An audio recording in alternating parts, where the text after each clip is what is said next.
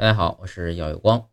辐照食品会使食物中的营养物质流失吗？有传言说啊，辐照射杀菌会损害食物中的营养，是真的吗？辐照的穿透力强，且辐照剂量低，不会造成食品本身的温度变化。因此呢，研究已表明，辐照前后食品中相对稳定的蛋白质、人体必需的氨基酸、碳水化合物、脂肪。矿物质、微量元素基本保持不变，但是维生素的稳定性相对较差。维生素 A、B、E、C 和 E 对辐照相对敏感，较易分解。但是此类维生素更不耐热，因此呢，相对于热灭菌、辐照处理的食品维生素维持的更好。